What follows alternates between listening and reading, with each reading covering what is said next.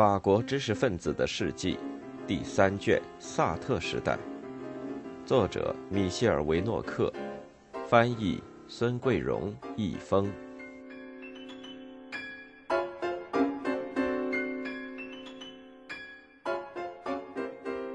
十三，弗朗索瓦·莫里亚克的《金秋》。在我国近代或古代历史中。我还从未看到过任何与此刻所发生的这一切相类似的事，还从来没有过一种政策的后果使得政策制定者如此措手不及。一九五六年十一月三十日星期五，弗朗索瓦·莫里亚克在给《快报》写的笔记中这样说道：“那时他正在成为最著名的法国作家，无疑他已经成为最遭人憎恨的作家。”对他来说，一切都是从1952年11月他获得诺贝尔文学奖开始的。对别人来说，这可能会是一种承认，可是对他来说，这却是一种新的责任。尽管他发表过几部作品，但小说家的灵感已经渐渐的枯竭，被萨特那篇杀人的文章留下的伤口还在流血。莫里亚克写道。从1941年发表《伪善的女人》到《肮脏的孩子》和《羔羊》，我的写作艺术不是在衰竭，而是一部在继续的作品。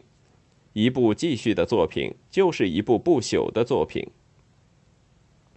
在戏剧方面，自从最后一个剧本《地上之火》1950年演出效果平平之后，他就放弃了戏剧创作。在政治方面，自从解放以后，他就活跃在政治舞台上。不过，用他自己的话说，他从没有过多的参政，因为他相信基督教民主。这种民主从此由人民共和运动的三个缩写字母 MRP 所代表。对他那一代人来说，看到一个像乔治·比多那样的人当部长，一个像夏尔·莫拉斯那样的人坐牢，这简直是不可思议的事。我还以为共和国这艘大船将在马克桑尼耶这个永远活着的大天使的思想启迪下扬帆远航。我还以为一种新的政治终将出现。这种政治虽说不完全是受圣经的启发，至少基本上符合基督的登山宝训的精神。莫里亚克到斯德哥尔摩出席诺贝尔奖颁奖仪式，下火车的时候听说刚刚在卡萨布兰卡发生的不幸事件。很久以来，在被保护国摩洛哥就酝酿着一场战火。法国在那里的驻扎将军，先是朱安，接着是基尧姆，一直对苏丹及其独立党的民族主义采取强硬政策，支持一些部落首领，比如马拉喀什的帕夏格拉维。十二月七日，由独立党发动的一场罢工发展成暴乱。对这场暴乱的镇压也很残酷，共有十几个人死亡。一九五三年，在激进党政客马蒂诺·德普拉的支持下，朱安元帅的殖民主义政策导致了本尤瑟夫苏丹被废黜。格拉维也染指此事。新的伊玛目穆莱阿拉法取代了本尤瑟夫，后者于八月二十日被基尧姆逮捕，经科西嘉岛流放到马达加斯加。拉尼尔政府原本没有介入这个阴谋，但是由于担心摩洛哥发生内战，也只好听之任之。殖民派的强硬集团法兰西影响取得了胜利。几天以后，侵犯活动变本加厉。即在印度支那进行了一场被说成是肮脏的战争之后，摩洛哥成为最令人忧虑的地方，特别是在摩洛哥的邻国突尼斯。新德斯图尔民族主义势力与反恐怖主义的红手党之间开始较量，整个马格里布地区都受到颠覆的威胁。一九五四年十一月一日，被称为“红色詹里节”的阿尔及利亚民族主义分子对法国人的谋杀浪潮，开始变成一场阿尔及利亚战争。这些事件为莫里亚克提供了重新投入政治斗争的机会。首先，在他习惯发表文章的《费加罗报》和《圆桌》杂志上制造了轰动。从斯德哥尔摩归来以后，在诺贝尔奖的鼓励下，莫里亚克开始跟左翼天主教进行接触。其中最引人注目的代表人物是记者、法国知识分子天主教中心主持人罗贝尔·巴拉。他们共同创立了一个协会，一个友好团体，名叫法兰西马格里布委员会，是受法兰西学院教授、著名伊斯兰专家路易马西尼翁的启发成立的。莫里亚克是这个委员会的主席。一九五三年六月底，朱安元帅当选为法兰西学院院士。他在演说中批评那些给予我们国家的敌人出人意料的援助的基督教徒。莫里亚克因为受到这位新同僚的影射，没有出席为新院士举行的院会，而格拉维的出席则十分引人注目，而且受到了热烈的欢迎。六月三十日，莫里亚克在《费加罗报》上撰文回答朱安，题目是“元帅首仗的一击”。元帅先生。正义是法国在北非唯一可行的政策，难道我们这样认为错了吗？很多国家领导人，而且是地位相当高的领导人、将军、外交家，还有很多殖民者都赞同我们的意见。在这里，基督徒的良知与政治上的明智融为一体。这种明智使我们深深地领悟到您带着微笑说的那句话。心灵的信仰比强制的信仰对人更有威力。从此开始，按时向圆桌杂志提供笔记的莫里亚克，怀着基督徒的自尊自问：自己是不是正在扮演一个角色？是不是正在吹嘘自己的传记？在七月的一次晚宴上，安德烈·莫鲁瓦亲切地对他说：“您现在开始关心土著人的事了，这太好了。”莫里亚克不再过多的考虑自己的职业生涯，他每天都收到很多称赞自己的信，但收到越来越多的恐吓信。他以其中一封为例：“你必须明白，如果你继续说蠢话，那么总有一天你会出事的。这将不再是写在纸上的威胁。你这个背叛被当元帅的无耻之徒，小心点！我有一双铁拳头，一个对你这个懦夫充满鄙视的农民的拳头。”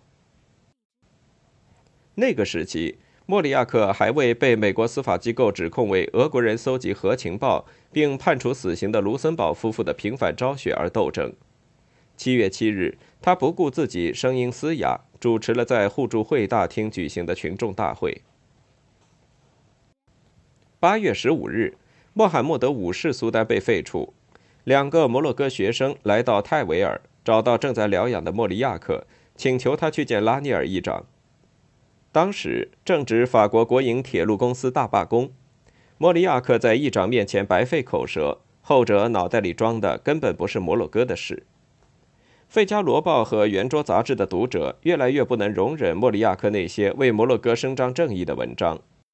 1953年11月，莫里亚克意识到这一点，开始投入一场新的新闻斗争当中。这场斗争将改变他以后几年的生活。他把自己的笔记寄给一家新的周刊，由让·雅克·塞尔旺·施赖伯任社长，由弗朗索瓦·吉鲁主持的《快报》。这一次，莫里亚克改换门庭。这位当年的右翼报刊与天主教报刊专栏作家，从今以后每周将包下一家支持皮埃尔·孟戴斯·弗朗斯的左翼周刊的最后一页。十一月十四日。他以一篇关于总统选举问题的出色文章开始了他与《快报》的合作。文章题目是《觊觎总统宝座的人》。很久以后，人们还记得他在文中为约瑟夫·拉尼尔所勾勒的那幅肖像。我们应当还约瑟夫·拉尼尔先生一个公道。他是一个不会欺骗选民的人。从这位身材魁梧的总统身上，人们一眼就能看出他象征着什么。这个人身上有金条。圆桌杂志一九五四年一月刊登了莫里亚克的最后一篇笔记，快报接着刊登莫里亚克以后的文章，并将彻底改变他的读者群，从而确保这位论战作家的声望。这个新周刊诞生于一九五三年五月，人称 JJSS 的社长是经济刊物《回声报》社长埃米尔·塞旺·施赖伯的儿子，让·雅克先后在《世界报》和《巴黎新闻》任记者。一直希望有一份完全属于自己的报纸。他毕业于巴黎理工大学，头脑清醒，善于逻辑思维，而且相当狂妄自大，从而具备了冒险家的一切条件。家里人有够的资本，他说服了前不久相识的、曾在女性杂志《他》取得非凡成绩的弗朗索瓦·吉鲁，协助自己创办一份小报开张的周刊，并请皮埃尔·埃尔维·彭泰出任主编。由于杂志的设计独具特色，装帧不断改进，又有让·丹尼尔、菲利普·格兰巴克、莱昂纳·乔治·比科、阿尔弗雷德·索维等出色的记者和专家的合作，很快就成为对一批出身于中产阶级、有文凭的读者颇具诱惑力的刊物。以《星期六回声报》为副标题的第一期，于1953年5月4日问世，封面朴实无华，没有照片。只预告了对皮埃尔·蒙代斯·弗朗斯的采访。这第一期出的正是时候。半个月之后，这位激进社会党人，1945年戴高乐将军政府的卸任总理，第一次被召回组阁。6月3日，他向那个既对他着迷又对他充满戒备心理的议会介绍了自己的计划。这个计划因为右翼和法共的反对而破产。观察家周刊对孟戴斯又是批评又是夸奖，把他说成是带着新资本主义标签的致力于现代化的人。不过，在印度支那和平问题上很有见解。快报则极力维护这位鄂尔省的议员，他性格有些孤僻，非常严厉，是最优秀的共和精神的代表。从此，法共以外的左翼拥有了两份颇有影响、倾向不同的周刊。这两家周刊以各自的方式开展非殖民化斗争。莫里亚克与《快报》的合作，象征着左翼天主教跟一个非宗教的现代主义的和反殖民主义的新左翼的联盟。莫里亚克将在这个上无广告的周刊的最后一页，向那些坚决维护法国在殖民地及保护国的全面而又持久的影响的人开战。弗朗索瓦·吉鲁对这件事留有深刻的记忆。这位享誉世界，并且拥有那些有权势的人用来装点自己的各种头衔的老人，离开了《费加罗报》，来到了这个由两个无能支付他应当享受的待遇的倔强家伙创办的几乎默默无闻的杂志。那情景是非常动人的。他继续给《费加罗文学》投稿，而且都是非常漂亮的文章。不过，内容只局限在夏多布里昂或者巴雷斯等人身上。这不会让那些伯爵夫人们不快。一九五三年，对他来说，一切该发生的事都已经发生，而且他已经功成名就，就连他的身体也是如此。他说，他的身体本来虚弱不堪，令人担忧，如今却变得非常强壮。他那受伤的嗓子也变得很有魅力。没有人是自由的，或者很少有人是自由的，而他却是很自由的。他身上的一切都让人想到猫，不仅是他的利爪。他总是跟别人保持着一定的距离，坚守自己的独立，严格的挑选那些他容许靠近自己的人，眯缝着眼睛，打着呼噜，伸出藏起利爪的脚，然后噌的一声纵身爬上树。那是一种从不会出错的本能。这个投身政治舞台的基督徒，非但没有把带耶稣像的十字架放进口袋里。反而跟他那些大都不信教的读者大谈耶稣、圣母玛利亚或者死者的复活，大家都接受了他，他再也不会失去什么，除了安宁。政治舞台给他带来了第二次青春，带来了激情，带来了活力，就连他那宝石般的文体都变得更加绚丽多彩。拉尼尔首先成为他那激扬文字的牺牲品，继而又有其他人来补充他的猎物单。其中包括一些最有名的人，也受到他那如同子弹般犀利的语言的挖苦讽刺。这些文章让读者感到痛快，他们通过莫里亚克对时下的种种不幸、对统治者的怯懦进行了报复。满怀西洋豪情的莫里亚克就这样表达着战后的一种法国天主教思潮，即精神杂志所代表的知识分子的思想。不过，这种思潮更接近于1954年改名的《法兰西观察家》的观察家的观点，和基督教见证周刊的记者和活动分子的思想。莫里亚克也不时地给这家杂志投稿。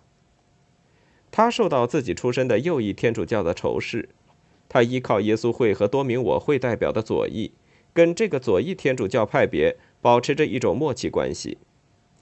这些左翼天主教徒对教皇在1953年底停止工人教士的尝试感到非常失望。他们为通过谈判实现殖民地的和平而斗争，直到阿尔及利亚战争结束，他们始终都站在左翼知识分子一边。不管是孟戴斯主义知识分子、马克思主义知识分子，还是接近马克思主义的知识分子，他们当中的少数进步分子则非常亲近法共。特别是在《半月谈》杂志停刊之前，通过这个刊物表达了自己对法共的支持。二十世纪三十年代，那些小型先锋组织在抵抗运动中成长壮大，如今他们对人民共和运动感到失望，便走出边缘状态，成为非殖民化力量的一支尖兵。当孟戴斯·弗朗斯在一九五四年六月再一次应召出来阻隔时，莫里亚克也跟《快报》一样，成为他最有影响的支持者之一。这个政府在一九五五年二月倒台以前，代表着一种更新的民主的希望。莫里亚克的辛辣讽刺也指向了当年深受他喜爱、如今成为 PMF 最后失败的主要罪魁的人民共和运动中的基督教民主主义者。他指责他们拒绝支持欧洲防务集团。这个欧洲防务计划在一九五四年夏天被彻底埋葬。这期间，皮埃尔·蒙代斯·弗朗斯通过签署日内瓦协议结束了印度支那战争。他支持表决通过了突尼斯的自治。他开始着手进行必要的经济改革。他决心减少酒精中毒的危害，大胆地同那些自酿烧酒的人及其他强硬集团进行斗争。在每一个战役中，那个由各种人拼凑起来支持他的多数派都会减少一部分。当他的总理任期结束时，他更加受到同僚的憎恨，但同时他也更加得到大多数公民的赞赏。他们终于在这个执着的、充满激情的、做事有条不紊的人身上，看到了一个经受过1789年大革命熔炉锻炼的左翼领袖形象。1955年2月7日。莫里亚克这样写道：“米士莱曾回顾过阿纳卡西斯克卢上断头台以前说过的那句话：‘法兰西，拯救拯救那些个人吧。’由今天的议会所代表的喜欢群居的法兰西，应当拯救的不是个人，而是某个上层人物带给法兰西的那种仇恨愿望。即使法兰西在灾难之后曾经依靠过这个人。”即使这个人使法兰西这艘大船好歹摆脱了搁浅，并且使他重新扬帆出海，孟戴斯·弗朗斯的事业因为那个几乎无法控制的议会对他的敌意而受挫。尽管这个事业值得称颂，但他在阿尔及利亚问题上仍带有一定的盲目性。这种盲目性从流血的朱圣詹里杰的谋杀开始，又在战火中以悲剧的形式再一次展现出来。议长和他的内政部长弗朗索瓦·密特朗一再叫嚣，阿尔及利亚过去是，将来仍然是法国的一部分。他们采取了一种具有双重意义的紧急政策：加强维持秩序，以安定人心；进行改革，以减少阿尔及利亚的法国人与穆斯林之间的不平等。当时没有一个人，我们应当说实话，没有一个人，或者几乎没有一个人想到。法国正处在一个历史运动的前夕，这个运动将以阿尔及利亚的独立而告终。孟戴斯在这个问题上的改良主义受到右翼报刊和阿尔及利亚报刊的严厉批评。两年之后，将成为他们口号的原教旨主义，在当时听起来大有横扫一切权威的架势。皮埃尔·孟戴斯·弗朗斯的对手们在他的名字前面加上了“廉价商品推销员”的修饰语。在接替孟戴斯的埃德加·富尔政府的任期之内，阿尔及利亚事件变得更加严重，屠杀、谋杀和镇压事件越来越多。十一月二十九日，埃德加·富尔成为少数派，于是他决定解散议会。从麦克马洪以来，还从未出现过这种情况。议会选举提前到一月二日举行，竞选开始了。快报办的一个月比一个月更有光彩，他早就开始为原定在一九五六年举行的大选做宣传。为此，JJSS 和他的班子做了一个大胆尝试，把周刊改成日报。一九五五年十月三日，这个赌注赢了。莫里亚克仍在报上发表他的笔记。从七月份起，开始跟该周刊合作的阿尔贝加缪，虽然对这个天主教院士心存疑虑，但答应跟他轮流为报纸撰写社论。竞选开始以后，这家新的日报坚决支持包括激进社会党、工人国际法国支部、弗朗索瓦·密特朗的民主社会抵抗联盟，以及由沙邦·戴尔玛主持的一个戴高乐主义小党在内的共和阵线竞选。莫里亚克彻底地投入到这场战斗之中，进行反人民共和运动的宣传，号召他的基督教徒投孟戴斯主义左翼的票。十字架报的一位可敬的神父吕西安·吉萨尔打了他一手板，说他是个诡辩家。我看不出有谁比他更能调动教徒为政治服务。莫里亚克先生坚决反对议会的反动派把天主教徒充公，然而他自己却堕入相反的陷阱。而且还带着那种象征错误的自信语气。这位法兰西学院院士立刻进行了反驳：“啊，我看得很清楚，您这篇文章写得很轻松，就像一个认为天主教新闻最聪明之处就是不要引火烧身，因此尽量回避那些可能会烧着自己的问题的人那样。如果您觉得这个游戏好玩，那我们哪天整理一份关于这些问题的清单。”谨慎的十字架报那羞涩目光避开这些问题，从而把死亡的威胁和凌辱留给了那些狂妄自大的法兰西学院院士。我那篇并无恶意的文章一定深深地触动了您，特别是触动了那些您不敢公开维护的选举利益，所以才使您突然撕下了面具。为什么您不敢说出自己爱的东西呢？为人民共和运动而战，这也没什么丢人的。只是我要告诉您。一月二日，我将第一次不投人民共和运动的票。不过，请相信我，使我离开人民共和运动的不是什么诡辩。如果我真的像您所指责的那样，声称真理和正义在左翼一边，且不为右翼所有，那我就是一个十足的诡辩家，甚至是个大傻瓜。请您走向那个充满高尚思想的神坛，神父大人。不过，我要提醒您，请提起您的教士长袍。因为我们所要去的地方充满了血污和泥泞。一九五六年一月二日的选举结果不大令人鼓舞。尽管由孟戴斯领导的左翼取得了很大进展，但法共仍然获得四分之一的选票，而在极右分子队伍里，则从保卫商人与手工业者利益联盟中涌现出五十来个布热德主义者议员。这些商人和手工业者原本是被动员起来捍卫自己的经济利益的，但他们的队伍里却混进了一些煽动分子，一些昔日支持印度支那战争的让·玛丽·勒佩纳之类的亲法西斯主义煽动分子。而且，吉莫莱被任命为总理一职，使莫里亚克和孟戴斯主义者感到心凉。他们心目中的伟人被排斥到马提翁宫和凯道塞之外。一月中旬。加缪在去阿尔及尔之前，在《快报》上发表了题为《梦幻之党》的文章。他这次去阿尔及尔是为了出席一月二十二日召开的进步社大会。他准备在会上捍卫文明休战思想，以建立一个希望共同体。他由艾玛纽埃尔·罗布莱斯引荐，当着法拉特·阿巴斯的面，向那个挤得满满的大厅里的人说明自己的理想。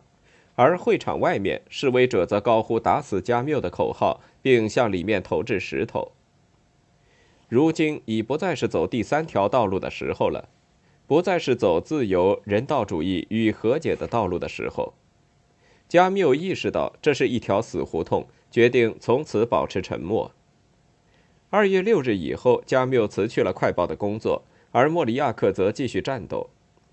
在整整一年的时间里，直到吉莫莱政府倒台，知识分子左翼都在加强他们对阿尔及利亚政策的批评。这个左翼别无出路，只能继续镇压，加强军队的力量，增加在阿尔及利亚的驻军和把服役期限延长到二十七个月。四月，人们看到在法国不少地方发生了被重新征召的后备兵的暴动事件，尤其是在格勒诺布尔，在那里，人们阻止火车通行。动乱持续了几个星期，最后还是恢复了秩序。后来，莫里斯·布尔热斯·莫努里政府和菲利克斯·加亚尔政府，面对被军队将领控制的阿尔及利亚，面对被生活在阿尔及利亚的法国人搞得日益严重的阿尔及利亚问题，都显得同样束手无策。这些阿尔及利亚的法国人得到宗主国新闻界、实业界和政府部门的同情。知识分子的抵制越来越强烈。一九五六年十月二十二日，对阿尔及利亚民族主义领袖本·贝拉乘坐的飞机的非法扣留，以及紧接着的出兵苏伊士，都为知识分子集中攻击吉莫莱政府提供了口实。法兰西观察家、快报和基督教见证是最坚决的反莫莱主义者。《世界报》和《鸭明报》则是另外一个反对派的代表，《现代》和《精神》继续揭露殖民主义罪行，因此经常在阿尔及利亚被查封。这种左翼大协作在1957年阿尔及利亚酷刑问题上暴露出来以后，表现得尤为突出。1957年2月，基督教见证的负责人决定发行一份专刊，题为《让·米勒档案》。这个档案的内容是一个在阿尔及利亚被杀害的童子军领导人的信件，里面谈到一些法国军队使用的警察手段。让·米勒在信中写道：“我们看到法国人使用纳粹的野蛮手段，感到非常难过。”二月二十六日，发表这段话的《人道报》被查封。在以后的几个星期和几个月里，左翼报刊上陆续刊登了一系列证据。精神上发表了一个十二月被重新召回的后备兵罗贝尔·伯诺的内蒙查人的和平。现代发表了雅克皮舍的在奥雷斯山区的一年。刚刚建立不久的精神抵抗委员会发表了一个爆炸性的小册子，应招后备兵的见证。色一出版社于三月份出版了天主教作家皮埃尔·亨利·西蒙的抨击性作品《反对酷刑》。子夜出版社出版了乔治·阿诺和雅克·维尔热斯共同撰写的《为了加米拉·布伊雷德》。雅克·苏斯戴尔在议会指责《世界报》、《法兰西观察家》、《快报》和《基督教见证》为法国四大反宣传报刊。政府不断地进行查封和追捕，但无济于事。反对酷刑运动的规模越来越大，并且成为反对阿尔及利亚战争的催化剂。三月二十八日，《世界报》宣布了博拉迪埃将军因反对使用他认为违背军队传统的手段而被解除在布里德安阿特拉斯东部地区的指挥权的消息。各种委员会纷纷成立，特别是在大学里。一九五七年三月，马德莱娜·勒贝里乌和另外三位妇女创立了面向高中教师的保卫阿尔及利亚自由与和平委员会。早在1955年11月，就成立了知识分子反对继续进行北非战争行动委员会。1957年1月，诞生了精神抵抗委员会，委员会里聚集了很多天主教徒，如罗贝尔·巴拉、亨利·马鲁、让·马里多莫纳克。跟吉莫莱决裂的工人国际法国支部成员安德烈·菲利普也加入了他们的阵营。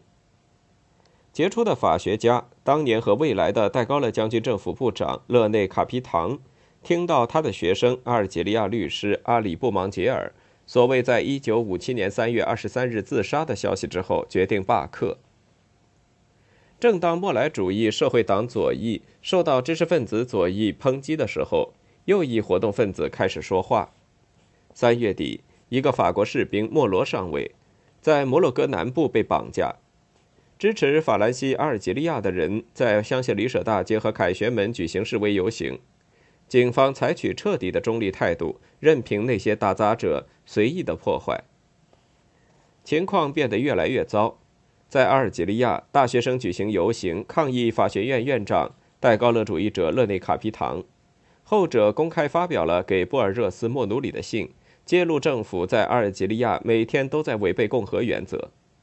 这激起他的十一个同事的反对。在宗主国，法国学生联合会表态：“我们终于建立在尊重人权和人类尊严的基础上的法兰西大学的传统教育，不能容忍阿尔及利亚战争在现在的情况下继续下去。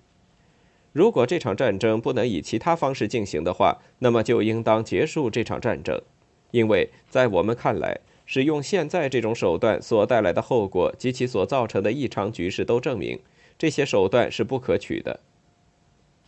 巴黎大学每周都发生左翼学生和右翼学生之间的冲突，有时甚至还有身穿军装的休假伞兵前来助阵。每年四月进行的法国全国学生联合会大会决心从此参加为实现阿尔及利亚和平而进行的战斗。在主要由基督教学生青年会成员组成的领导班子的主持下，全国学联展示了天主教学生应起的作用。在这场反对被法兰西阿尔及利亚的支持者统治、恫吓和激励的政府所实行的政策的斗争中应起的作用。这次大会之后，在巴黎法学学生会的带领下，有三分之一的学生会发生了分裂。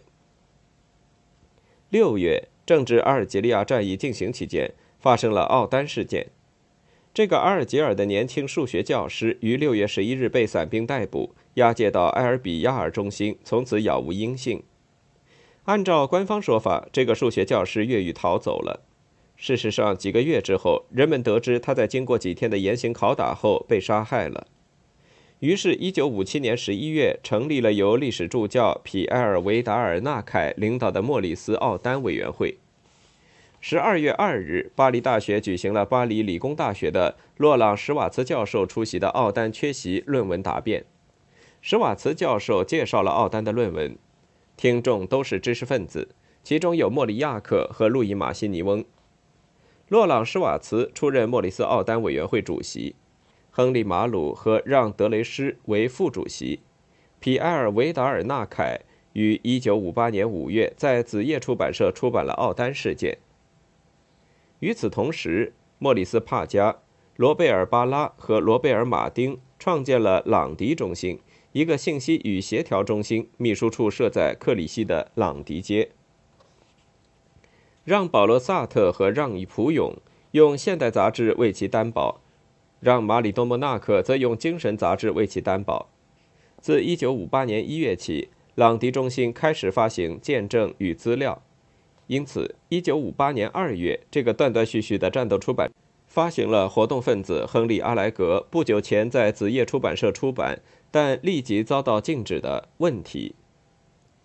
就这样。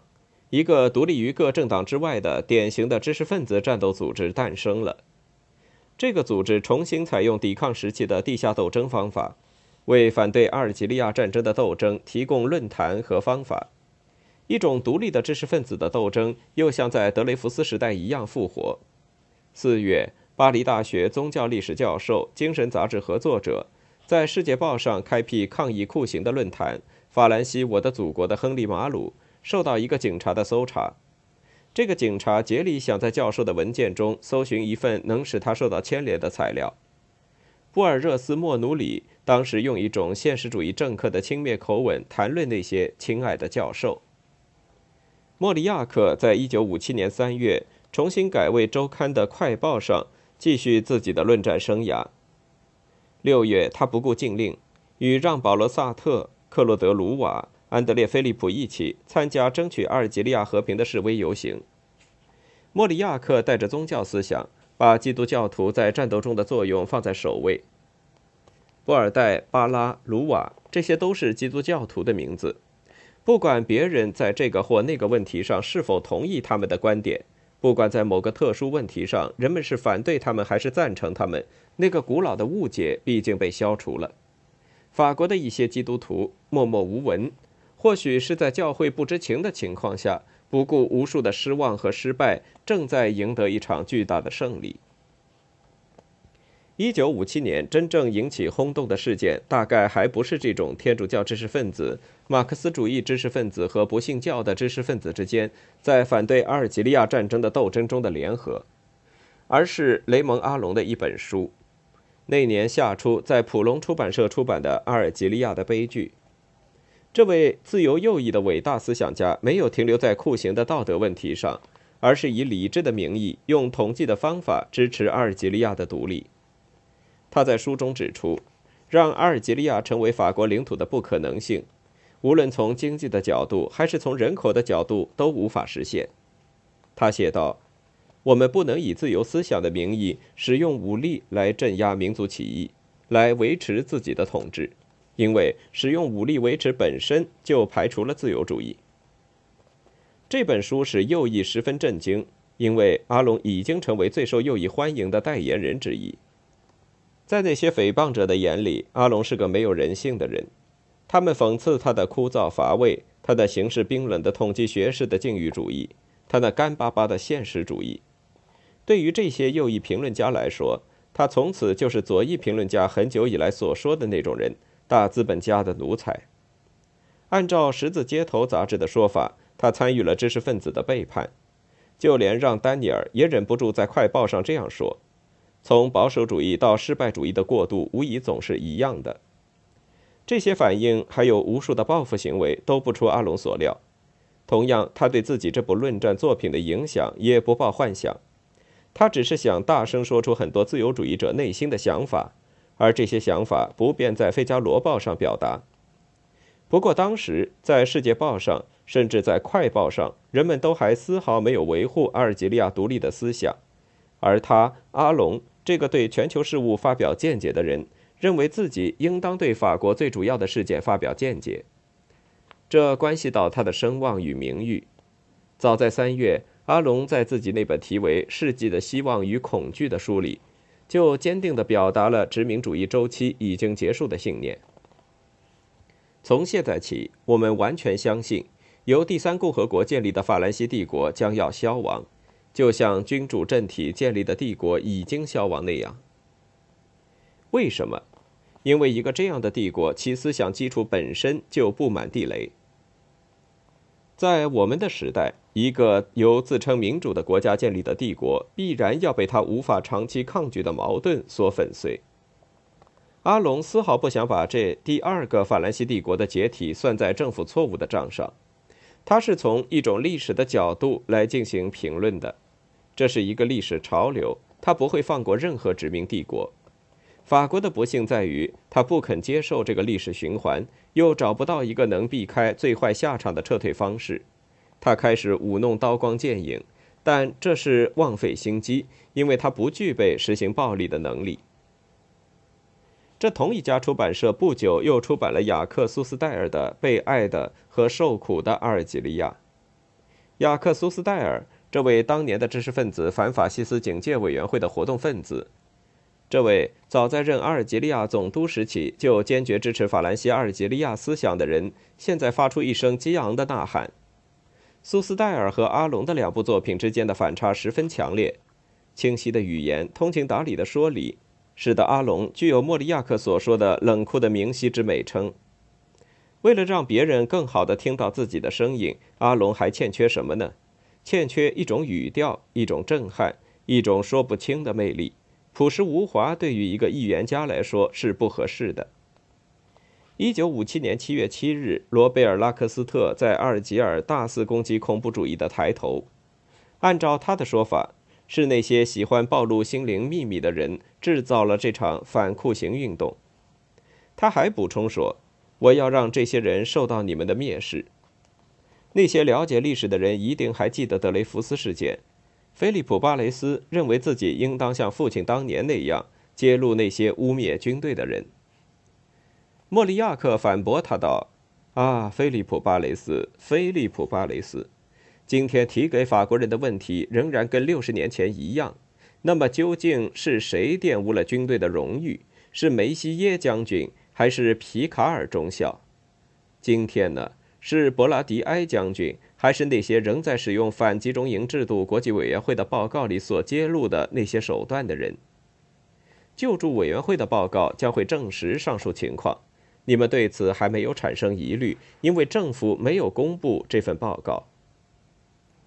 关于酷刑问题的激烈争论，又激发了德雷福斯主义的志向。争论使对立的阵营，一个如同1899年那样毫无顾忌地主张使用暴力的民族主义，更加坚定了自己的信念。两个时代之间的比较到此为止。在德雷福斯事件中，知识分子后来被政治家所取代，后者挫败了反德雷福斯主义者的破坏意图。相反，一九五八年的法国则显示出左翼在捣乱分子面前的软弱。